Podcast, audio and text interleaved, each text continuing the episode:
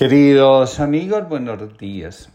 Comparto con ustedes la reflexión del día de hoy titulada Incapacidad.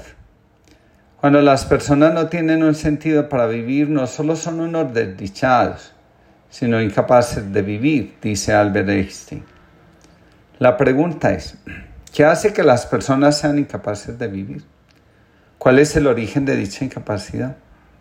Para vínculo y trauma, la raíz de todas nuestras dificultades emocionales y otras está en el trauma de identidad temprano. No sé quién soy ni qué deseo.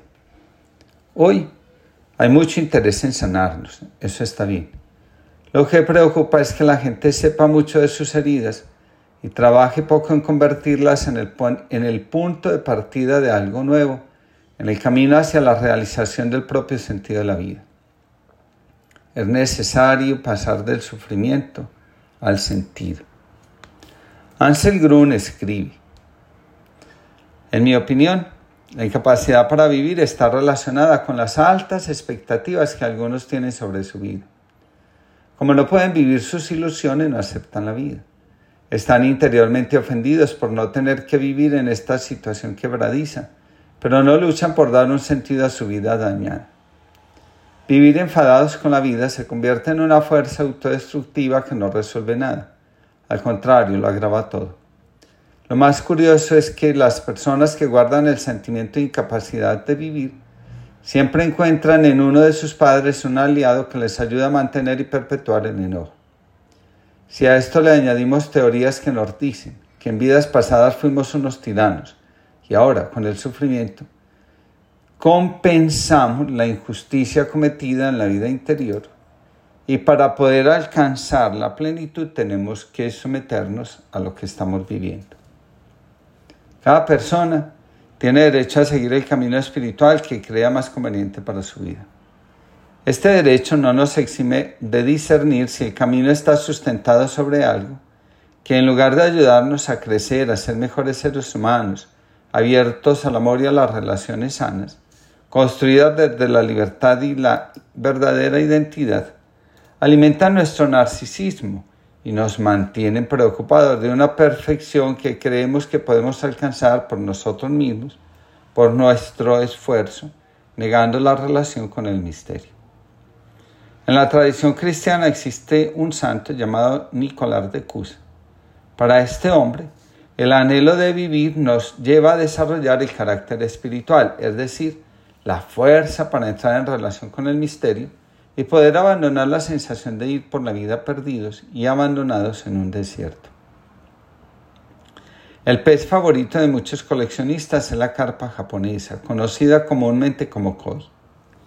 Lo fascinante del koi es que si se mantiene en una pecera pequeña, solo crece 5 o 6 centímetros de largo. Si se coloca en un recipiente mayor o en un estanque pequeño, crecerá de 15 a 25 centímetros. Si vive en un estanque de gran tamaño, puede llegar a crecer hasta 45 centímetros. Y cuando está en un gran lago donde puede desarrollarse por completo, puede llegar a tener hasta unos 90 centímetros. El tamaño del pez está en relación directa con el tamaño del recipiente donde se puede desarrollar. De igual forma, es posible hacer una analogía con las personas. Todos necesitamos un espacio ecológico para crecer. Nuestro mundo determina nuestro desarrollo. Este va a depender del espacio y las oportunidades mentales, emocionales, espirituales y físicas que decidamos darnos. En la psicología del alma se aprende que cada generación, a su modo, está invitada por el destino a lidiar con una situación difícil donde la vida se siente profundamente amenazada. Al respecto, dice Thomas Moore, cada generación tiene que enfrentar alguna dificultad y siento que la pandemia fue la nuestra. Tenemos que verlo de esa manera, nuestro destino. Así somos y depende de nosotros lidiar con esta pandemia con coraje e imaginación, pero sobre todo verla como una oportunidad de transformación. Las grandes dificultades de la vida solo es posible abordarlas desde un camino espiritual no solo profundo, sino también serio y auténtico. Hoy, hay muchos discursos que se venden como espirituales y en realidad no son más que una invitación a la superficialidad. Las personas que los siguen desarrollan un ego espiritual muy arraigado. Conozco muchos buscadores, la gran mayoría de ellos son abarcados por una confusión enorme. Combinan todo tipo de prácticas y también un montón de discursos que terminan sonando a pura soberbia. Curiosamente, el camino espiritual se inicia y se recorre durante un buen tiempo en medio de la oscuridad. De ahí la importancia del carácter espiritual del que habla Nicolás de Cusa. Lo que nos sucede, el dolor que nos abarca, la incapacidad que nos inunda exige de nosotros, en palabras de Thomas Moore, una ampliación de la mirada. Más allá de la ansiedad y de la angustia hay un horizonte que está por descubrir y una vocación que nos espera. Dice Thomas Moore. Recientemente estaba leyendo sobre Isaac Newton, que cuando la gran peste llegó a Inglaterra, tuvo que confinarse durante dos años. Fue desde el encierro que desarrolló sus geniales hallazgos ayuda a conocer la historia de otras personas que han pasado por lo mismo, para darnos cuenta de que esto también es parte de la vida y pasará, y a la vez comprender que si lo manejamos bien nos convertiremos en mejores personas y haremos grandes descubrimientos. Cuando el alma entra en la oscuridad de la noche, la inmensa mayoría de nosotros, en lugar de fortalecernos, nos dedicamos a reprochar y a buscar en los demás un responsable escribe Thomas Moore. Para tener una visión amplia necesitamos mejores fuentes. Si no, no podemos llegar a Sofía, no tendremos esa sabiduría jamás. Esa es la respuesta para estar en el mundo de una manera más grande y más profunda, más misteriosa. Por eso, la crisis es un tiempo maravilloso para aprender de la naturaleza y comprender qué es más grande que nosotros. Esos árboles que estoy viendo a través de la ventana han estado ahí desde antes de que yo naciera y seguirán después de mí. Saberlo ayuda a tomar perspectiva.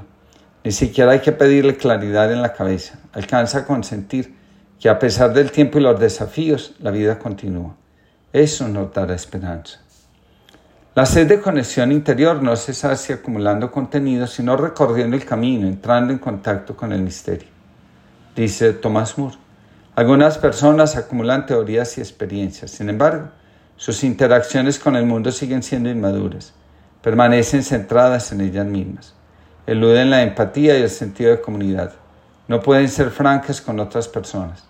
Es probable que alberguen resentimiento u otras emociones complejas que arraigaron en ellos desde la infancia. Tienen experiencias, pero no maduran, cumplen años, pero no envejecen. La principal tarea que tenemos frente a la vida, nosotros mismos y a Dios, es la de pasar por la vida transformándonos dice Thomas Moore. Dejar de ser gusanos para convertirnos en mariposas, dándonos a la luz en una nueva y mejor versión, sin negar, sin embargo, nuestra sombra, ni aquello que fuimos, ni aquello que en su momento nos robó la paz. Tengo tanto sentimiento que es frecuente persuadirme de que soy sentimental, mas reconozco al medirme que todo esto es pensamiento que yo no sentí al final. Tenemos quienes vivimos una vida que es vivida y otra vida que es pensada. Y la única en que existimos es la que está dividida entre la cierta y la errada. Mas a cuál de verdadera o errada el nombre conviene, nadie lo sabrá explicar. Y vivimos de manera que la vida que uno tiene es la que él se ha de pensar. Fernando Pessoa. Que tengamos una linda jornada y que antes que dejarnos vencer por la incapacidad de vivir, nos abramos a una relación auténtica con el misterio.